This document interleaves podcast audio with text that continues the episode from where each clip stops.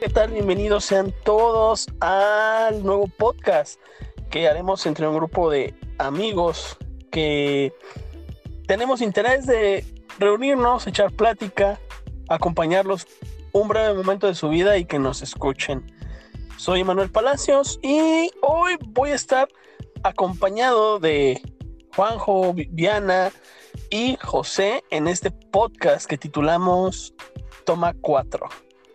Y pues bueno, espero que les guste, espero que se queden con nosotros y que en la siguiente toma nos vayan a escuchar nuevamente. Este podcast apenas empieza y le cedo la palabra a mi amigo Juan José, que se va a presentar. Hola gente, eh, buenas noches porque estamos grabando ya bastante, bastante noche, pero con mucho cariño para ustedes. Eh, mi nombre es Juan José González y pues tenemos este pequeño plan, pero espero les agrade, espero sea de, mucho interés para ustedes y pasamos con la pequeña Viviana, a ver qué nos puede contar de ella.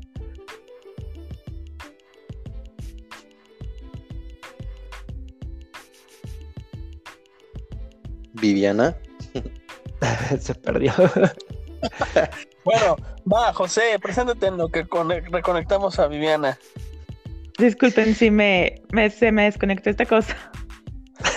No importa, no importa. Eh, preséntate, no pasa nada. Bueno, bienvenidos.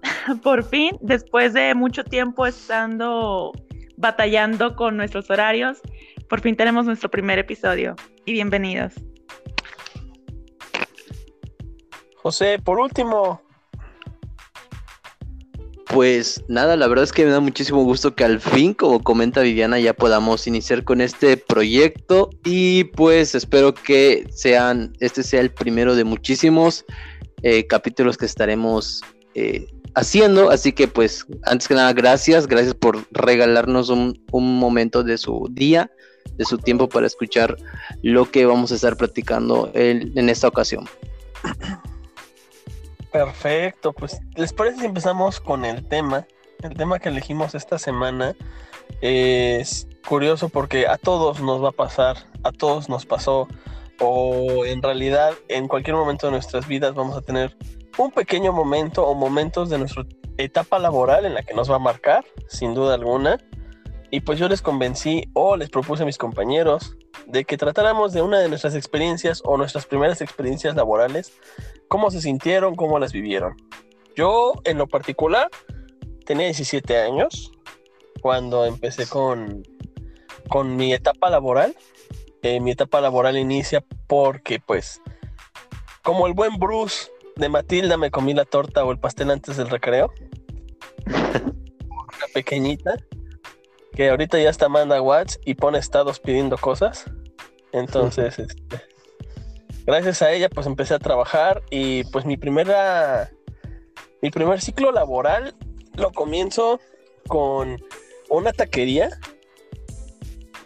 pero esa taquería me trataba horrible, no sé, mi primer trabajo en realidad a los 17 años pues por motivos personales no fue la mejor experiencia.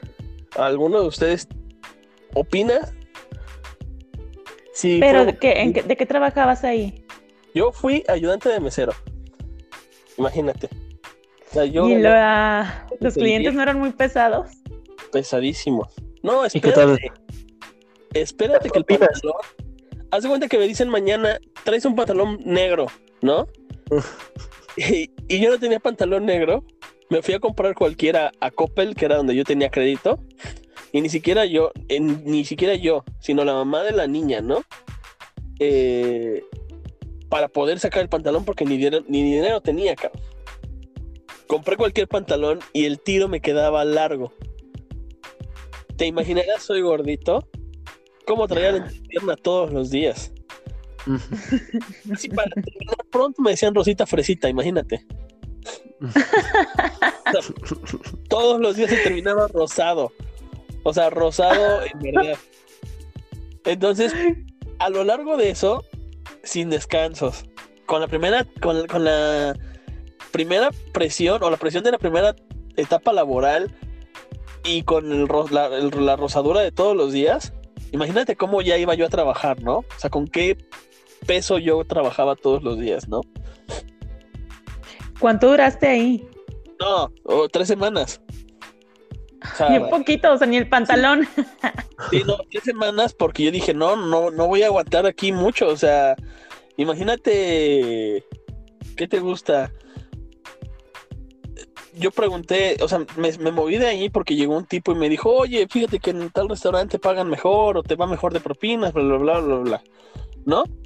Entonces, Ujú. tomo la decisión de decir, bueno, me voy a tal lugar, ¿no? Porque, este, pregunté por mi descanso de la siguiente semana y me dijo que en un mes no iba yo a descansar. Obviamente yo era un niño de 17 años que pues no conocía ni la ley, ni conocía nada, que podía yo exigir mi descanso, ¿no? ¿Trabajabas de qué? ¿De lunes a domingo? De lunes a domingo con un día de descanso entre semanas, según. Descansos que nunca llegaron. ¿Y cuántas eran? ¿Ocho tengo horas? Ocho horas. Tengo una duda. eh, no entiendo bien el. Bueno, no sé, es que sí he escuchado como tal ese puesto, pero realmente, ¿qué es lo que hacías? Un, ¿Qué hace un ayudante de mesero? El ayudante de mesero o garrotero prácticamente Ajá. limpia la mesa.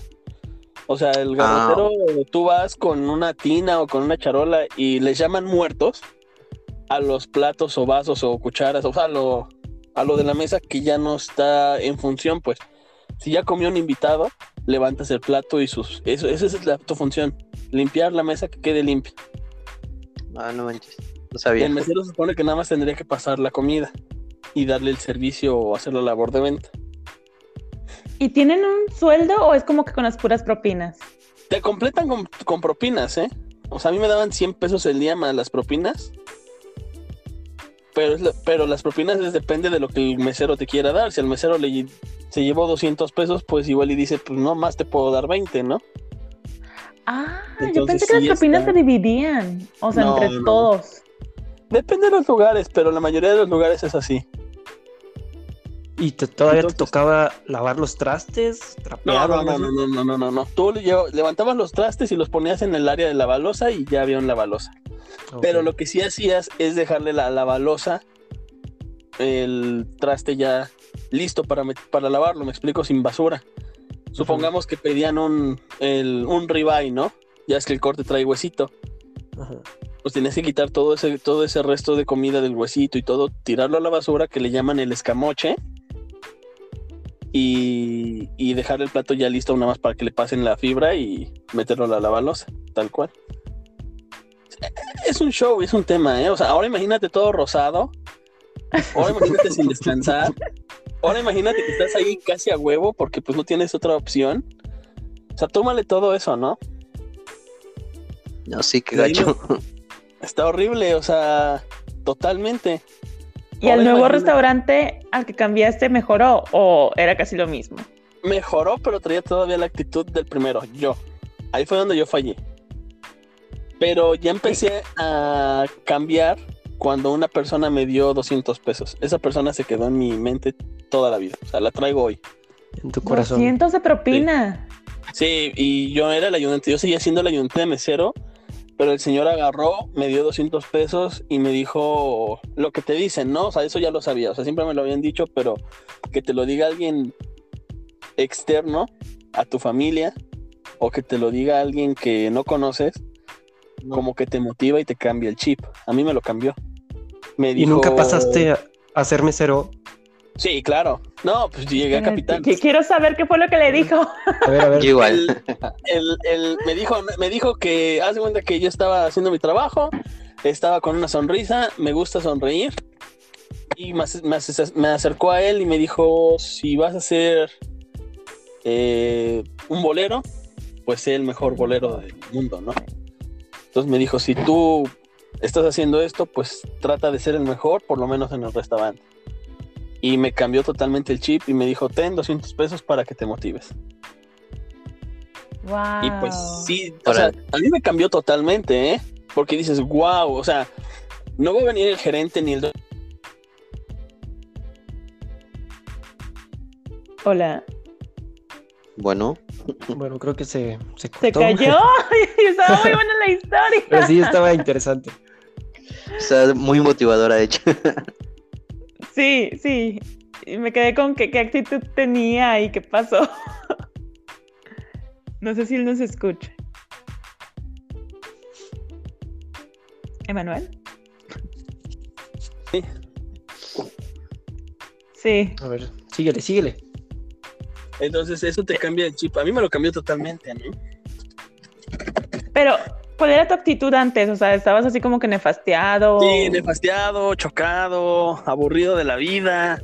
Imagínate que pues estás trabajando dinero a una niña, tal vez a, a tus hijos, a- o sea, tenía 17 años. A los, Sí. Hasta los 16 años yo era hijo de casa.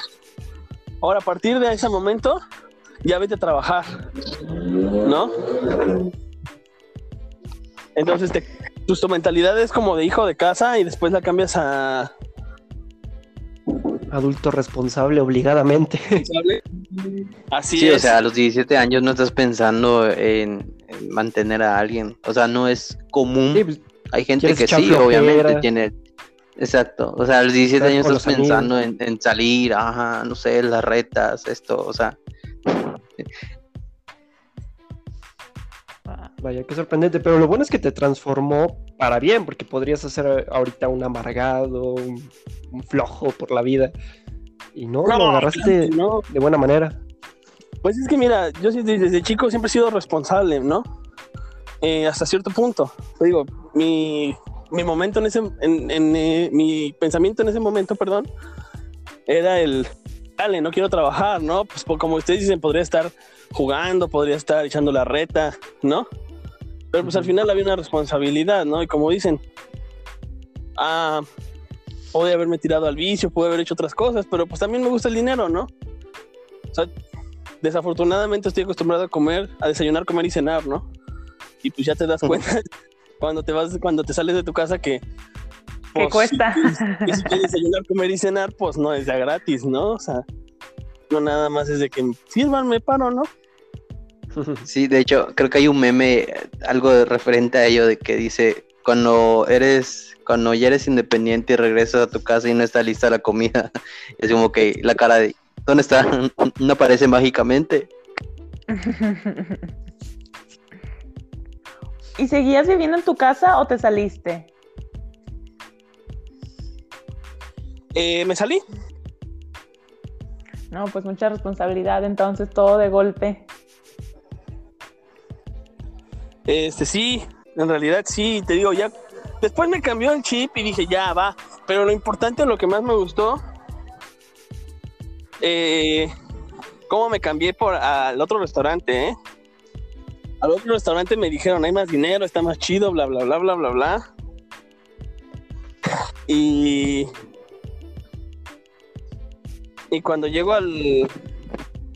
Al otro restaurante, no estaban contratando como tal. Entonces, este. Llego en la noche le pregunto al capitán de meseros, oye, ¿están contratando? Me dijo, no, creo que no. Pero llega mañana preguntando por tal persona, ¿no? Y ya llegué al día siguiente le dije, "Oye, ah, tú eres el abuelo, ¿no? Y me dice, sí, yo soy. Ah, pues es que anoche me dijo Ceballos que, me, que viniera con usted, que pues ya me había contratado para garrotero. y en realidad, pues no, ¿no? O sea, tú les mentiste, le dijiste que ya Sí. estabas contratado. Sí, yo le dije que me dijo que me presentara ya con usted, me contrató anoche y pues necesito la chamba, ¿no? Me dijo, ah, pues si ya te dijo que te vinieras, pues súbete, pues se me hace raro, pero bueno. Eso fue a las 9 de la mañana, 10 de la mañana, ya como a la una que llegó eh, la otra persona que estaba en la noche, subió y me dijo, oye, yo no te contraté. Porque no tenía ni siquiera el privilegio o el derecho de contratar a nadie, o sea, el güey era un capitán nada más. Y así como de, pues si quieren me voy, ¿no? Ya me, quité, me, me estaba quitando el mandil y la corbata y me dijo, no, no, no, no, no, quédate, está bien. Y ya me quedé y así fue como entré. ¡Qué buena onda! ¡Qué, qué Sí. suerte! Qué suerte, pero también tenía como que, o sea, como que me motivaba más esa parte de decir, pues ya no quiero estar en otro lugar. Y no quería yo llegar a la casa a decir, ya no tengo trabajo, ¿no? O sea, esta parte dentro de mí que decía, no quiero que me vean como el fracasado, ¿no? Ya fue distinto cuando se las, cuando se las presenté, ¿no? Ya fue así como de, pues no tengo, pues ya no trabajo allá, pero ya tengo otro trabajo, ¿no? Ya no nada más es ya no trabajo allá, ya ando desempleado nuevamente, ¿no? Sí, sí, te superaste. Con 17 años, para que te contraten, pues es un ¿Y cuánto duraste ahí? Ahí sí duré como un año y medio. Un año y medio y pues me cambió el chip, después me subieron de mesero, me iba bien. Ya estaba acostumbrado a mi dinero diario, a las propinas. La verdad, algún momento alguien me ofreció un trabajo en, en el ayuntamiento, aquí de Jalapa, y la neta no, no se comparaba con lo que ganaba yo de propinas, ¿no? O es lo que dicen, que a veces se gana muchísimo mejor en- Sí. con las puras propinas. Nomás que me volvía loco, ¿eh? La neta, ¿Cómo? la verdad. ¿Cómo pues, que loco? 10 17 años y que ganara yo como, como 12 mil varos mensuales. No, pues sí, para tener 17 sí. ¿Y no empezaste a gastar de más? O sea, decir, pues ya, a lo ya no, loco, a lo loco, a lo bestia, vaya, deudas en todos lados. A lo menso, o sea, empiezas a gastar como rico MacPato porque es algo que no tenías y que de repente te llega y te vuelves totalmente loco. Coppel cobrándote los pantalones. Joven, No, no, los pagué, no, fui, pagué casi, casi, y saqué dos celulares. vaya. para, para volverme más loco. No, no, no, yo era, era una locura. En realidad, con 17 años ganando 12 mil pesos, pues es algo que ni siquiera ganaba un profesionista. Me ofrecieron en el ayuntamiento Sí, 5 mil mensuales. No O sea- manches. Y yo dije, nah, nah. O sea, sí voy a estar en una oficina y todo, pero no manches, 5 mil. ¿Cómo crees? Con razón, muchos, o sea, por las propinas viven. Es lo Sí, que como claro. que deja. Sí, permítanme un segundo, si quieren continuarla, denme un segundito, regreso con ustedes para que sigamos platicando. ¿Quién tiene otra otra anécdota de primeras experiencias? a ver, Viviana, Pues cuéntanos tu primera experiencia. yo ni siquiera me acuerdo cuántos años tenía. Pero realmente mi historia es mucho más normal. O sea, yo empecé haciendo de que prácticas y estaba súper cerca de mi casa, de hecho, me iba caminando ah, en un lugar que se llama Kifa. Bueno, ahorita ya cambió de nombre. Antes era Química y Farmacia y ahorita ya es Perrigo. Eh, yo era de que practicante y se supone que iba a durar de que tres meses y tenía un jefe, o sea, yo trabajaba de que enfrente de mi jefe estaba yo en un cuartito y en el cuartito éramos cuatro personas. Eran dos compañeras que trabajaban como que juntas en un pedazo del cuarto, mi jefe y yo trabajaba enfrente de mi jefe. Pero él era así como que llegaba, o sea, hacía el check-in de que ya había entrado, luego se salía a desayunar con el gerente de recursos humanos y regresaba como a las 10 de la mañana, se la pasaba ah, sin hacer casi nada, luego se salía otra vez a la una de la tarde para salir a comer, regresaba como a las 4, o sea, se la pasaba muy padre él.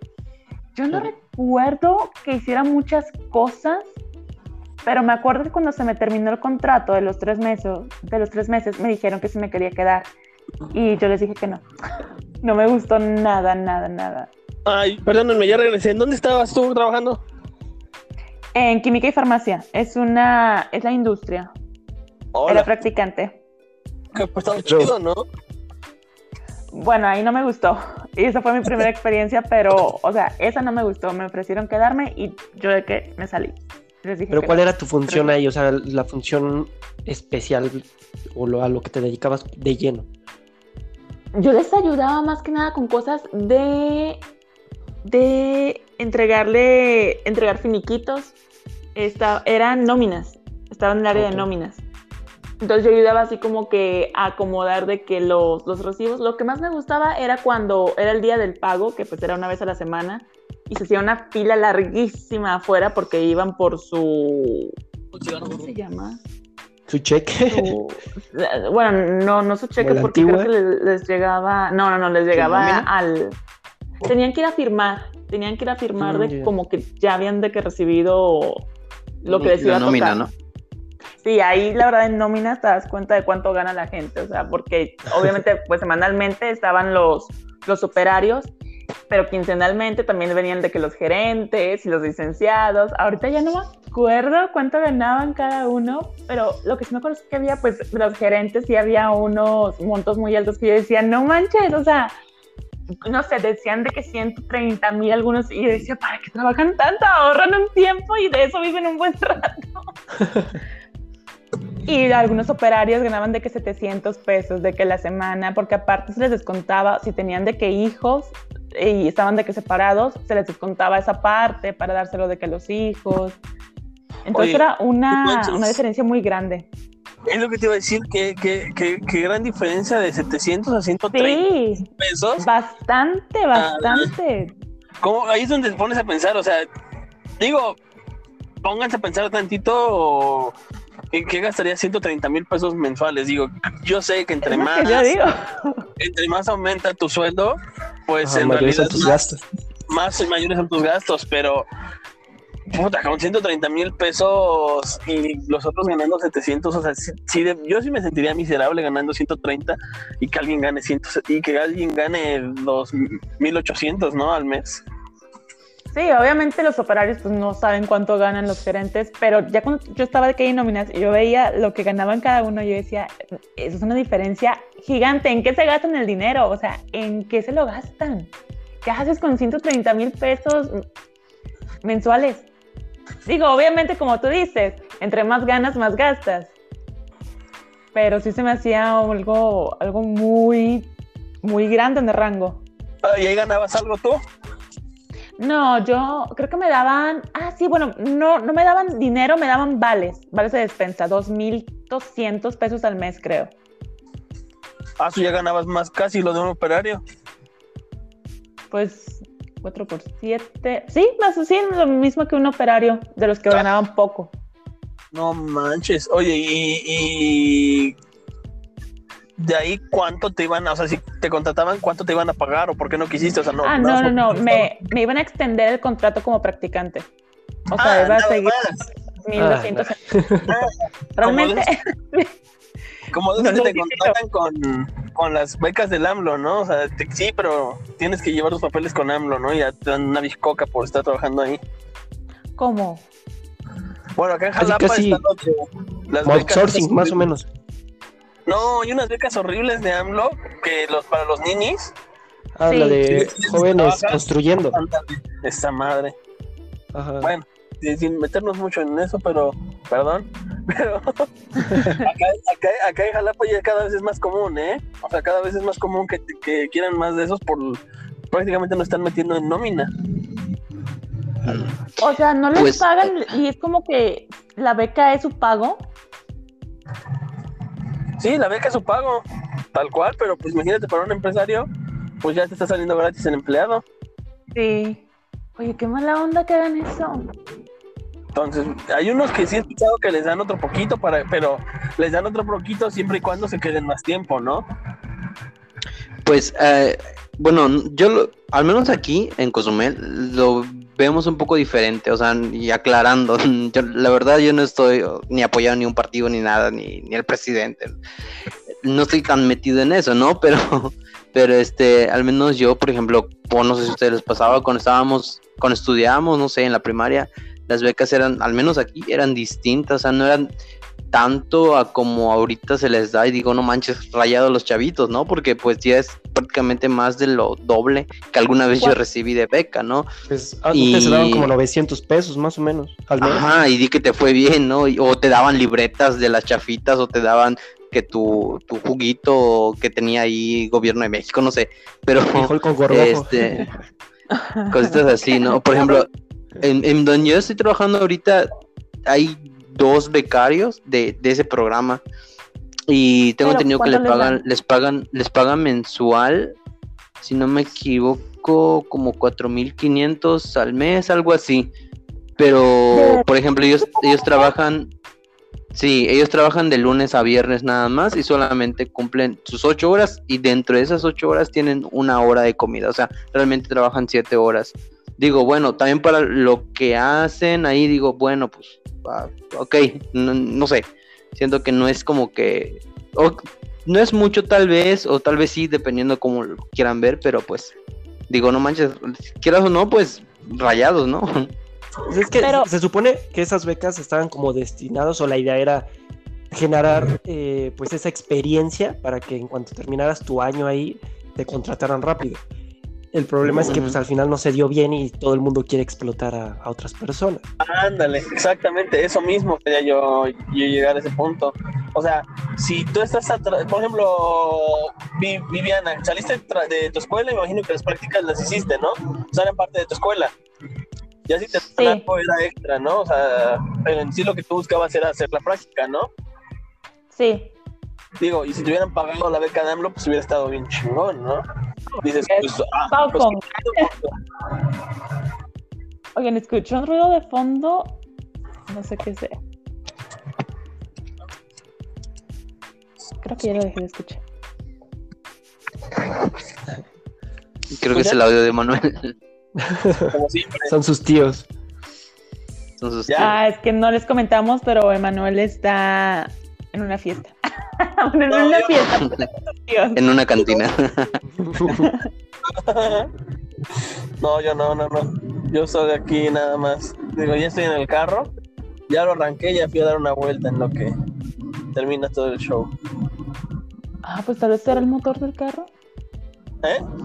No, tal vez este, venía una, una ventana abierta y tal vez sea eso. No, pero es que yo ahorita lo sigo escuchando, o no sé. ¿Ustedes lo Ah. De momento se escucha un poquito, pero no sé, yo no tengo ruido. Igual eso soy yo, qué mala onda. Puede ser. Pero no se escucha demasiado, solamente que a veces cuando hablas te cubre. El ruido externo te cubre. Es como que de repente. Bien, ya perdón, perdón por pausarle su plática. No lo vuelvo a hacer. Sí, o sea, las, becas de AMLO se me hacen muy buenas. Yo no sabía que estaban en tanto. Sí, Pues insisto, ni yo. muy bien. ¿no? Ah. Y durante, durante Pues- pandemia les como que les juntaron varios meses y les daban mensualidades de 12 mil. O sea, como que te adelantaban. ¿En serio? Por ejemplo, ahorita, ahorita se hicieron, porque como vienen las elecciones ya este mes que vienen, tengo entendido que desde abril les pagaron, o sea, les pagaron como que abril, mayo, junio, o sea, esos tres meses los pagaron como que de golpe y les vuelven a pagar hasta julio, creo.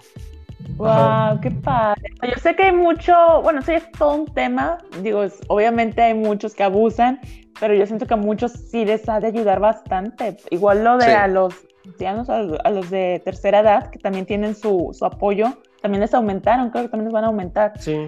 o les aumentaron o les van a aumentar. O sea, es un súper apoyo para algunos. Obviamente están los que abusan, pero se imaginan cuánto dinero, o sea, si pueden estar dando ese dinero a los jóvenes, ninis, y a, y a los de la tercera edad, ¿cuánto dinero no se quedaban pues con los políticos? Eso sí, eso de entrada está correcto, como tú dices, ¿no? Pues mejor que se lo repartan. Lo que no Sí, está entonces- viable es que un em- diga solamente te contrato si vienes de parte de la beca, porque Ah, sí. pagar, ¿no? O sea, o te, Sí, doy abuso de 500 a la semana y, y más los cuatro mil que te dan, AMLO, ¿no? Es así como de, oye, no manches, ¿no? O sea, Sí, es un abuso de la empresa, eso no se vale.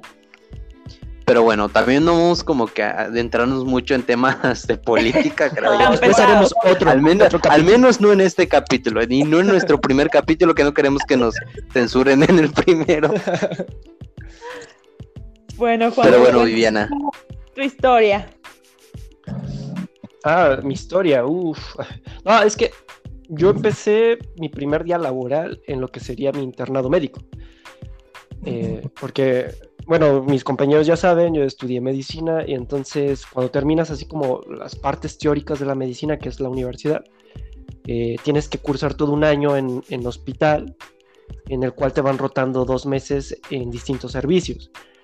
Y pues cuenta como, digamos que año laboral, porque ha- haces guardias de 36 horas corridas, toda la responsabilidad es tuya, le haces de todo, o sea, le haces desde ser secretaria hasta ser el médico eh, que atiende a los pacientes, porque en la noche a veces no hay nadie. Entonces, pues sí te lo llevas pesadito, ¿no? Pues yo llegué así todo arregladito, bañadito, mis plumitas acomodadas, o sea, yo iba así como de, ah, voy a aprender, iba muy animado y todo. pero ni siquiera sabía qué servicio me había tocado. O sea, nada más te dicen, vas a llegar a tal hospital y ahí tú te arreglas. Nosotros no sabemos qué pedo. Y pues ya yo llegué preguntando, no sabía ni por dónde era la entrada, la salida, qué onda. Ya me tocó urgencias. Pues ya desde el primer día que llegué estuvo difícil porque en el hospital en el cual yo estuve eh, es un hospital en contingencia. Porque durante el temblor del 2017, me parece, eh, se cayó nuestro hospital, el más grande. Entonces, todo esto, todos estos pacientes los acaparó el hospital más pequeño. Entonces era un desmadre, o sea, teníamos pacientes en el piso, pacientes en sillas, eh, pacientes muriéndose en el pasillo, o sea, estaba, estaba feo, era como estar en una guerra. Entonces, en tus primeros días no te tocó ninguna muerte así cercana, muy cercana. Sí, no, desde el primer día ya te meten a todo, o sea, ni siquiera te preguntan, ¿sabes hacerlo o no sabes hacerlo? No, te dicen, tienes que hacerlo porque ya, ya cursaste cinco años de universidad y tienes que saber y no es mi pedo, o sea, así son, es como una educación muy militarizada la del médico. Entonces, pues desde el primer día en urgencias eh, se divide en áreas, entonces una área es la de observación donde están pacientes eh, relativamente estables y la otra es la de choque, donde llegan los pacientes apuñalados, baleados, infartados, y te toca rotar ahí. Entonces, pues te metes y solo está un médico residente, que es el que está estudiando la especialidad, y tú, para apoyarlo. Y pues ya desde que llegué, o sea, es un, este hospital tiene un choque pequeño, como para cinco personas, pero como está en contingencia, a veces meten 10, 15 personas, o sea, es un desmadre. Y pues yo estuve ahí, me senté, yo dije, pues no, sé qué quieren que haga. yo, estaba nervioso, ¿no? Me sudaba todo porque pues, pacientes gravísimos ahí. Y de repente que llega uno, un señor gordito como de 130 kilos más o menos. Y pues todo infartado, ya todo pálido, sin signos vitales. Llega y lo meten y pues dio, dio una vez a dar RCP. Y yo de, no manches, o sea, yo soy delgado, yo peso 60 kilos y mido 1,75, pero soy flaco. Entonces, pues como podía, yo le estaba dando el RCP, pero ya dije, no manches, si continúo me van a terminar dando a mí. Y de repente así, como, por mala suerte, entra en paro el, paciente que estaba al lado. Y, fuera de jalada, pasaron como dos minutitos, tres, entra en paro el siguiente, o sea, tres en paro de repente. Y no, pues, de repente llegaron otros médicos de otras áreas y nos empezaron a ayudar, pero fue un caos y yo estaba así todo nervioso, sudando. No, no, no, me puse muy nervioso, la verdad te, pones tan tenso y con tanta ansiedad que dices, diablos, ¿en qué me metí? sí. debe de ser, debe de ser mortal. O sea, yo, yo la verdad, si me entran tres en paro, el cuarto soy yo, ¿eh? Sí. Sí, la verdad es que sí te pones muy nervioso. Y más porque, o sea, piden todo. La verdad es que está muy mal organizada la medicina en México. En, otros países veo que quizá tienen todo en orden. Aquí quieres unos guantes y es como de, güey, búscalos porque no sabes ni dónde chingados las dejaron. Quieres una jeringa igual. Y eso que nos comentabas de que son guardias de 36 horas, que son realmente 36 horas, ¿no? O sea, no te dan como cuatro horas para dormir intervalas entre los entre el horario, ¿no? O sea, son 36 completas, ¿no? Sí, o sea, en, México, en otros países se rige un poquito distinto, pero en México son 36 horas cada guardia y tu guardia es cada cuatro días. O sea, el lunes, martes, miércoles vas de, de horario normal de 8 horas, 9 máximo, pero ya lo que sería el jueves ya inicia tu guardia desde las 7 de la mañana. Si puedes llegar antes, pues te hacen llegar antes porque tienes que hacer todo un pase de visita con todos los pacientes, te los debes de memorizar, o sea, los médicos te preguntan de dónde viene, cuánto tenía de electrolitos, qué está tomando, a qué dosis, desde hace cuánto padece esta enfermedad y todo eso lo tienes que memorizar. Entonces tienes que llegar antes. Y ya inicia tu guardia. Me, pasó que yo cuando mi mamá estaba internada, en algún momento, eh, tenía amigos médicos que estaban también egresando o que estaban como tú haciendo sus, prácticas o su internado y ya ves que les ponen una hoja en la cabecera, ¿no? Ajá. A todos les mandaba yo la foto, oye, ¿qué significa esto rojo? ¿Qué significa esto azul? ¿Qué significa esto verde? El triángulo, ¿qué significa? ¿Qué significa DX? ¿Qué significa PX? ¿Qué significa? O sea, todo. Todo, porque yo quiero saber todo, que ninguno de los enfermeros me diga está bien y tal vez no está bien, ¿no? O sea, Sí. Pero está interesante todo eso y, me sorprende cómo, digo, nada que ver, ninguna experiencia con la de tu internado el primer día a ver muertos, ¿no? Exacto. Sí, o- es que tú, ni- yo ni siquiera, o sea, cuando me inscribí a la carrera, yo no sabía que existía el internado médico. Yo dije, ah, cinco años, terminas, tienes tu título y ya ejerces. Yo no sabía que ibas a, tu padecer ese año. Porque neta se, se sufre, o sea, 36 horas entre comillas, porque si el médico te quiere castigar, te quedas más. Yo conocí un, un residente de ortopedia que lo tenían dos meses ya en el hospital, o sea, en dos meses no había salido del hospital. Nada más le permitían ir por ropa interior a su departamento y se tenía que regresar. Y es como, de, no manches. Porque sí, si el médico le caes mal o, o lo hiciste enojar por algo, cometiste un error, te castigan Pero hay- más ¡Qué sangrón! Sí, le- es muy mila- militarizado el sistema, entonces eh, te, te vas adaptando, pero al inicio, o sea, tú vienes de comer tres veces en tu casa, dormir bien, Claro. o entre comillas, y de repente que un tipo que no conoces llegue, te grite, te aviente el expediente y te diga, a ver, me vas a hacer esto, esto, esto, y si no lo haces te castigo, es como de, güey, ¿qué pedo? ¿En dónde estoy? Y así pero son la es- mayoría de los doctores. No, no, no, Ah, adelante. Ah, No. bueno. Este, así son la mayoría de los doctores o algunos.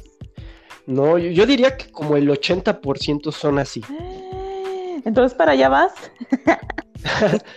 No, no, no, yo no tengo esa personalidad. Es que la mayoría de los médicos con los que estuve o, con- o que ahorita ejercen, pues se educaron en la medicina más, más agresiva, donde entrabas a una cirugía y si te equivocabas te pegaban con las pinzas.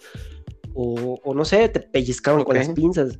O sea, era, era una medicina todavía más agresiva.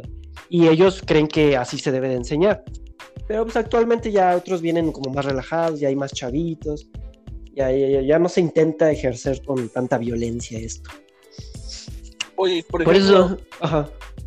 si, si tú quieres, o sea, más bien mi pregunta va relacionada con que eso solamente lo hacen contra los que están haciendo sus residencias o, también entre ellos el ambiente es igual de tóxico. Pues, o sea, o sea el- la agresividad tan activa, yo no diría agresividad activa, siempre va a ser con los de menor rango, porque son los que no te van a Como poder siempre. o Exacto. Pero entre ellos sí hay como cierta agresividad pasiva cuando no se llevan bien, o sea, se critican. Más que nada son como Ah, críticas bien, bien. entre ellos. o Sí, así, entre ajá. ginecólogos, ¿no? Ya Ajá, algo así. ginecólogos, ¿no? Sí.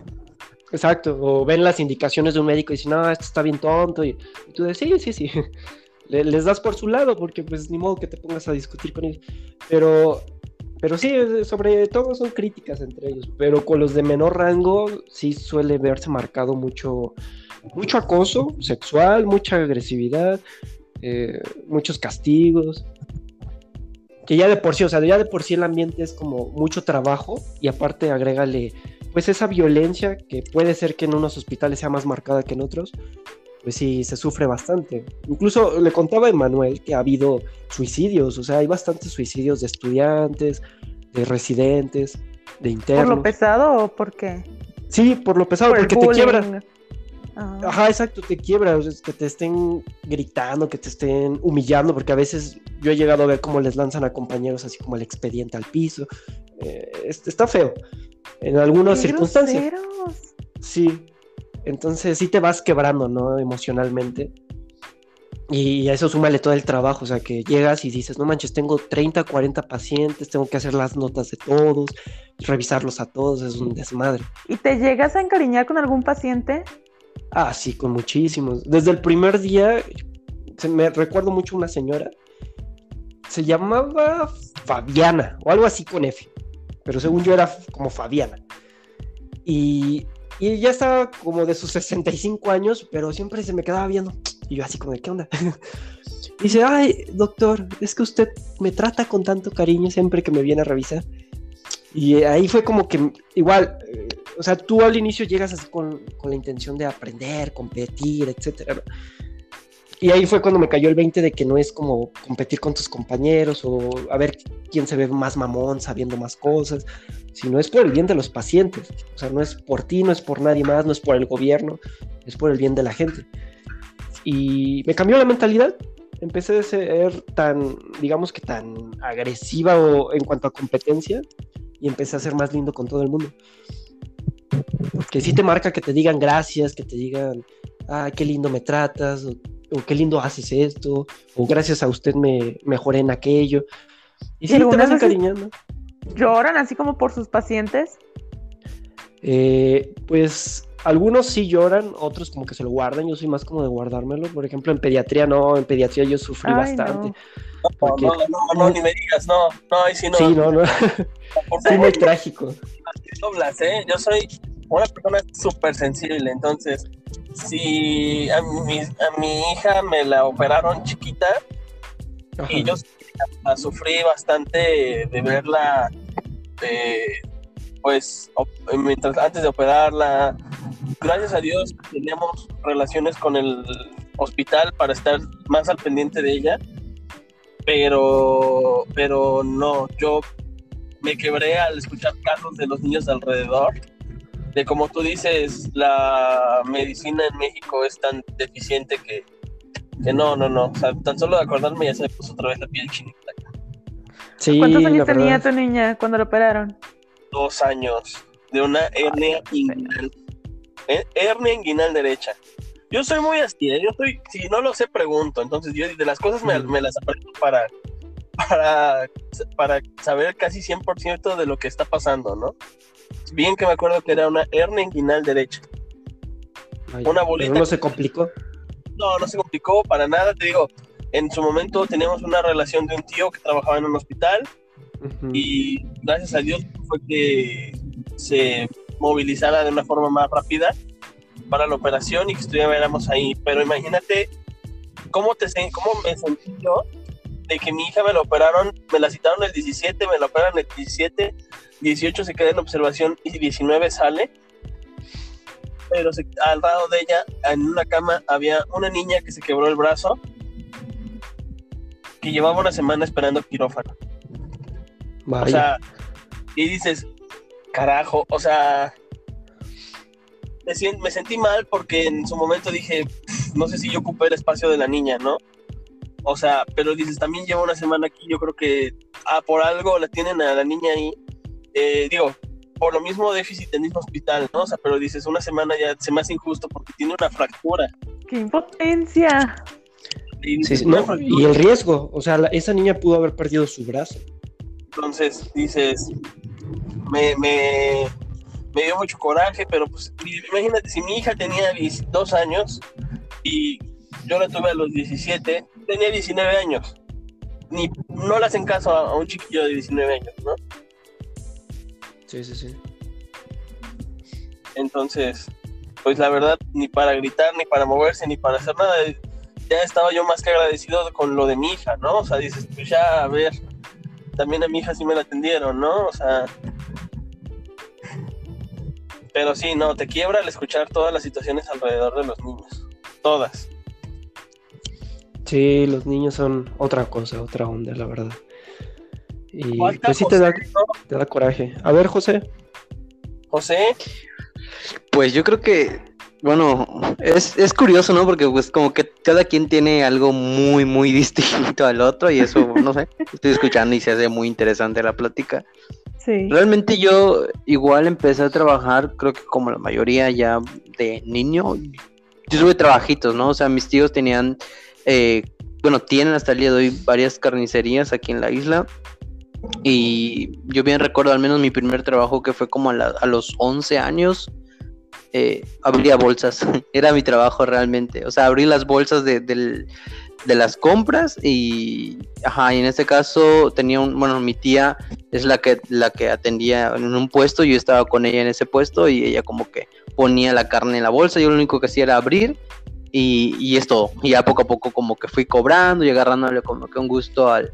No sé, me gustó eh, la caja, o sea, se- no soy tan bueno como tal en matemáticas, pero sí para hacer cuentas, para dar cambios, o sea, soy un poquito ágil, por así decirlo, en, en ese sentido.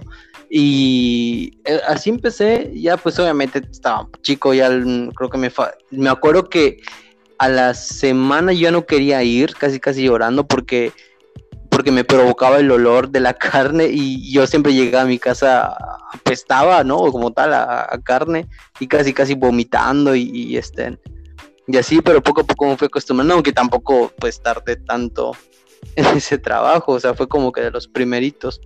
y obviamente pues tampoco era, no iba todo el día, me acuerdo que íbamos nada más un rato y, y ya. Y pues, y realmente todo por gusto o por inquietud de saber qué se hace. ¿Era para forjarte más que por otra cosa o, o neta querías hacerlo? O... Pues era, era más por, por, por, no sé, por curiosidad, porque quería ver qué hacían mis tíos, eh, cómo era su trabajo, no sé. Y pues a la vez pues, luego me pagaban. Está chido, está muy, muy, muy chido eso. ¿Y, Pero- ¿y qué más te gustaba hacer ahí? O sea, aparte de la caja, na- nada, nada, no, no te llamó la atención nada más. O sea, dentro.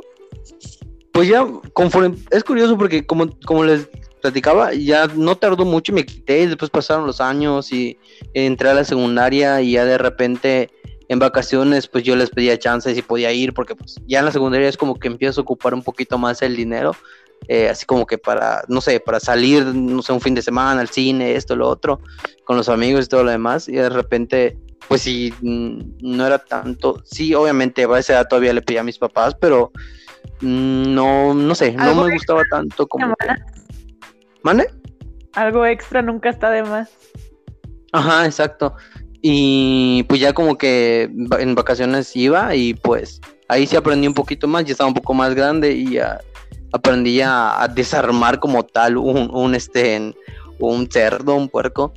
Eh, a cómo en la secundaria dinero, ¿no? O sea, siempre andabas con billete en la secundaria. pues algo así, no tanto, algo bueno para, para la edad creo que sí era yo tenía un amigo que le pagaban creo que 500 o 600 pesos en una, en una carpintería, pero él era el billetudo de la secundaria, o sea, el vato... En secundaria uno no tiene dinero. Exactamente, Exacto. o sea, dinero a la, a la flota, o sea, él, él era de préstame para una torta, sí, claro, no te preocupes, si puedes págamelo, si no, no, o sea, él era el, el slim en la secundaria, o sea, pero porque trabajaba, se chingaba toda la tarde en la carpintería en la tarde. Sí, bueno, algo así pasaba igual, o sea, como digo, para la edad, pues tener incluso, yo creo que 50 pesos ya era algo wow, o sea, ahora obviamente no, pero pues en ese entonces con 50 pesos, bueno, con 20 te comprabas un, eh, no sé, un refresco, un, dos papas y, y un chicle, o sea, creo que ahorita te alcanza para, para un refresco pequeñito. No, yo me acuerdo, en la secundaria, traba- en la etapa de la secundaria trabajé, pero solo en vacaciones, una vez, con una señora que me pagaba 50 pesos, pero yo hacía tacos, yo era taquero. Y, y la señora me pagaba 50 pesos y la cena. Nomás que luego me descontaba la cena porque sí me pasaba, o sea, cenaba dos veces, pues. ¿Estás de acuerdo? ¿Y si atrapabas la piña en el aire? No, porque era- no era de pastor, era de maciza y bistec. Ah, ya. Ah, Eh, sí, es que señora tenía como que, ajá, como que tenía un negocio de antojitos, pero quería vender de todo, ¿no? O sea, tacos, tacos, antojitos y hamburguesas y hot dogs. Entonces, me gustaba porque estaba en la esquina de mi casa. Entonces, todo empezó así como de, oiga, iba a montar el negocio, ¿le ayudo? Yo tirando el balón, sí, mi hijo, ayúdame. Y después pasaba otra vez y ya me veía, oye, ¿me ayudas? Sí, órale. Y ya como al quinto día de que me vio que estaba yo ahí, que le ayudaba, me dijo, ¿no me quieres ya ayudar a trabajar conmigo? Te doy 50 pesos y pues, yo estaba en vacaciones, ¿no? Entonces, sí, de la esquina de mi casa y era así como de, pues va. Y ya trabajaba yo ahí con la señora y como al lado de, la, de los antojitos de la señora vivía la niña que me gustaba. No te Con más gusto. No, no, no, yo me llevaba mi guitarra y me ponía según yo a tocar mis, mis rasgueos de guitarra súper básicos, o sea, lo más básico que te puedas imaginar. Ahí me ponía a tocar la guitarra según yo para conquistar a la chava. No, no, yo era feliz, cenando y con la niña a un lado, ¿eh? O sea, para mí era la gloria. Yo que me pagara 150 al final, al final de la semana, ¿no? Sí, estaba, sí, estaba muy bien. Pues bueno, Pero ya, bueno, les platico, ya luego de, de eso ya tuve como que mi primer empleo ya un poquito formal, que fue en, en Cinépolis. Ahí fue directamente entré como cajero y este de dulcería y ahí sí obviamente otra experiencia completamente distinta, ya tener como tal un horario, ya empezar a ganar esto, descanso. ya habíamos hablado de, del Cinepolis nosotros, ¿no, verdad? No. No. No, Yo también trabajé en Cinepolis. ¿Neta? Sí, no fue mi primer trabajo, pero sí trabajé en Cinépolis. ¿También en dulcería? También en dulcería. ¿Y se podían comer cosas de ahí o no? Eh, Bueno, es que yo, yo fui supervisor después.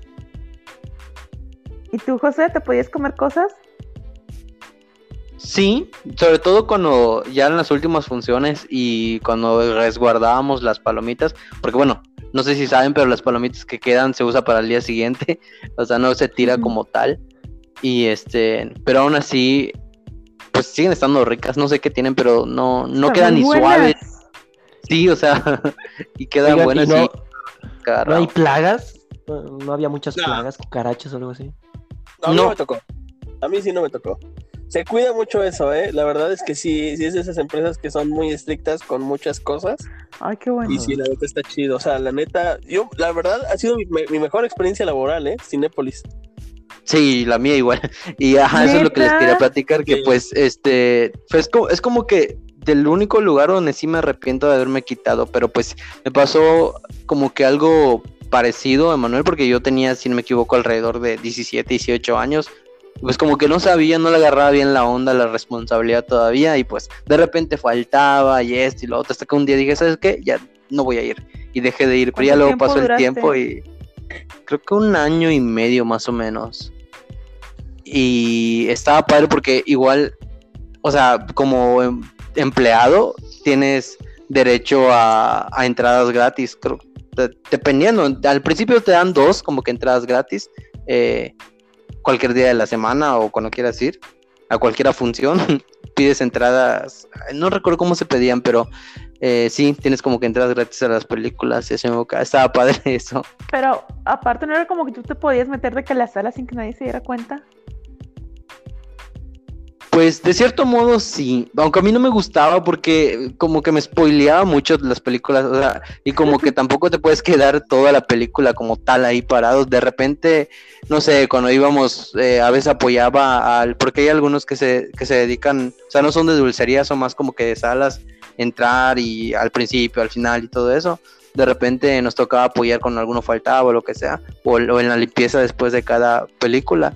Y ahí es como que entrábamos antes de que acabe, obviamente hasta 20 minutos antes, pero pues solamente me tocó que veía el final de las películas y como que ya eso, cuando iba a verlas ya pues solo me faltaba ver el principio y por eso casi no me gustaba entrar. ¿Y cómo, cómo era tu horario ahí? Am, eran en las tardes, bueno, generalmente es así, en la- entras como alrededor de las 5 o 6 de la tarde y sales en la última función, bueno, siempre es como a las 11, de 11 a 12 de la noche. ¿De lunes a domingo o nomás de lunes a viernes? de lunes a domingo y tienes un descanso, pues es variado el descanso. ¿Y la paga es aceptable o hay más o menos? Ah, es bueno, No ¿eh? recuerdo, no recuerdo, ajá, no recuerdo exactamente cuánto, pero sí tengo como que ese, no sé, bueno, ese recuerdo de que sí era, ¿Te sí era buena paga. ¿Qué películas te tocaron? O sea, que la- el mayor tema que se haya visto de en tu temporada. Um, Es que como la pagas por hora, eh, eso mientras mejor, mejor asistencia tenga el cine, mejor te van de horas, ¿no? bueno, al menos donde yo estaba no, es, era una paga fija. A menos de que hagas horas extras, pues ahí sí te lo pagaban, pero No. mm, independientemente de la película o, o de los estrenos, mm, no había como que alguna tocó- diferencia.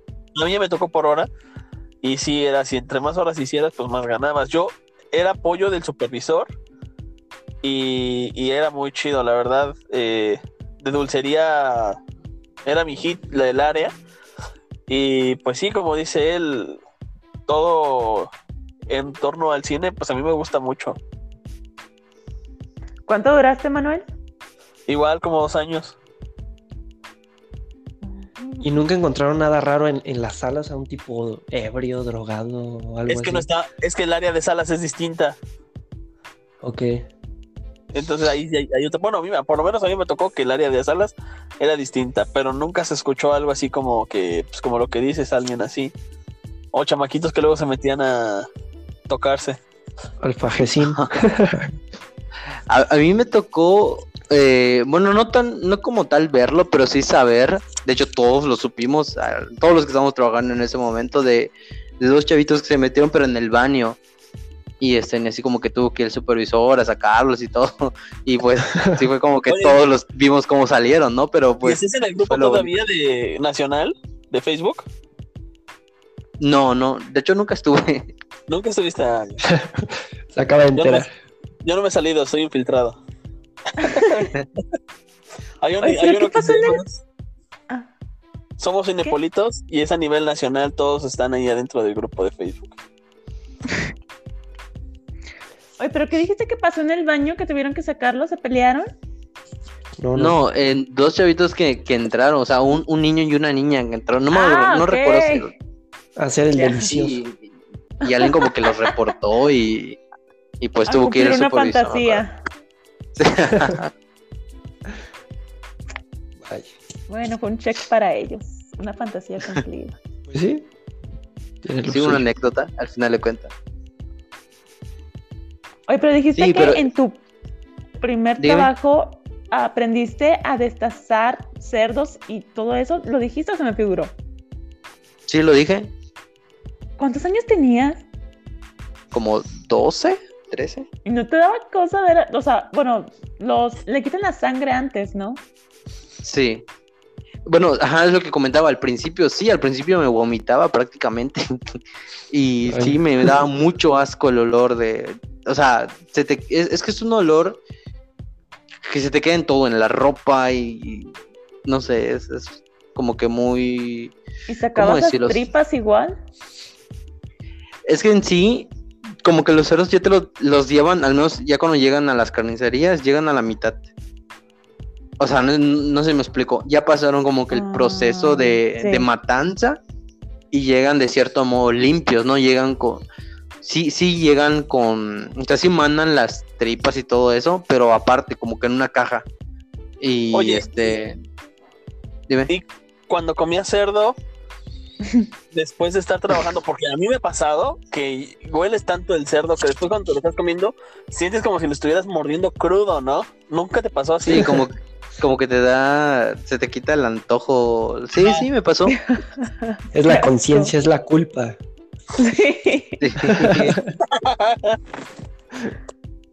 Pero sí, o sea, ya después, pues, no sé, de verlo todos los días se me quitó el asco. Incluso me tocó ya después de, de pues ya un poquito de tiempo estaban trabajando ahí, tenía que, yo lavaba la, como tal, porque se lavan las tripas.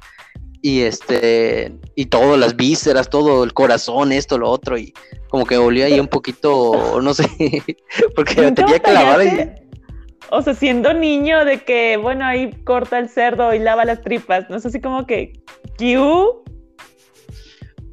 Pues es que me acostumbré, creo. O sea, me acostumbré y como que se me quitó el, el asco poco a poco. Ya fue como lo vi como algo normal, porque pues es lo que veía todos los días. Y al menos aquí ese es, es muy común. Por ejemplo, no sé si ustedes conozcan o hayan escuchado la chicharra. Bueno, No. es como el chicharrón realmente. Como- Ah, Ah, ok, no, ok. entonces no, no. O sea, en sí es como frito, el- ciertas partes del cerdo se, se fríe y incluso el- el- la, la- la piel que es lo que forma como que el, el chicharrón. De hecho hay una sabrita de, creo que se llama chicharrones, algo así. Bueno, es eso precisamente. Este, aquí se le saca muchísimo provecho en ese sentido, se hace ese, ese tipo de, de, de comida. También se hace algo que aquí se le conoce como morcilla, en algunos lugares le conocen como creo que Rellena. frita, rellena, ajá. Y este, y eso eso es de tripa 100%, o sea, tripa y sangre, sí. Y adentro ya se le mete entre sangre, entre carne y entre otra, otras cosas, ¿no? Pero en sí igual aquí, o sea, se come mucho y pues para prepararlo se tiene que lavar las tripas tanto por dentro como por fuera. Y eso sí, las tripas huelen muy, muy, muy, muy gacho. Y se ponían algún al cubrebocas, No. unas pinzas. No, ay, no.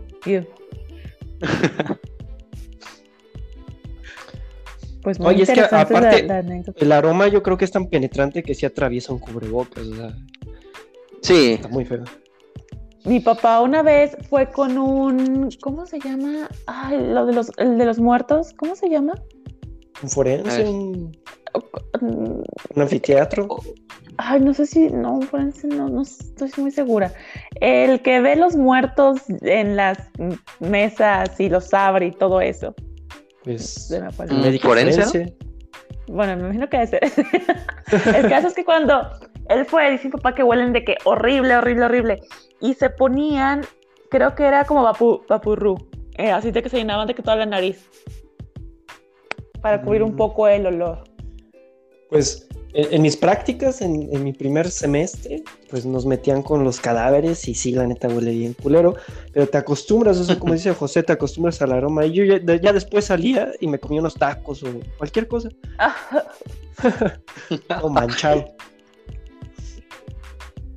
De que, de, de, de salsa, ¿no? De los tacos.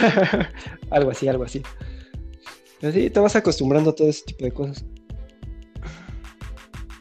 Pues qué interesante. Muy diferente es el de todos. Sí, de hecho. Muy, muy variado, o sea. Desde el mesero, carnicero, doctor. Y en la industria, mu- muy interesante todo. Creo que Manuel se, se volvió a caer de desconectar. Sí. Pero pues yo creo que podemos dar por terminada esta, este episodio. Sí, yo creo Sí. que sí. Yo creo que quedó bastante completo. Tan interesante que lo voy a escuchar de nuevo. Lo viví y ahora lo escucharé. Sí, estuvo muy padre, la verdad. A ver de qué nos toca hablar en el siguiente. Este, hay que, hay que planearlo. Y pues no sé, ¿quieres despedir, Viviana? Pues bueno, ya que Manuel se, se cayó, él era nuestro host hoy. Pero muchas gracias por escucharnos. Espero que les haya gustado. Tal vez ya después hay alguna manera de comunicarnos con las personas que nos escuchan para que nos cuenten sus experiencias. Y de mi parte, pues gracias por estar aquí y a ustedes, chicos. No, por nada. Hasta la próxima. Hasta luego, cuídense. Bye. Ok, ya voy a finalizar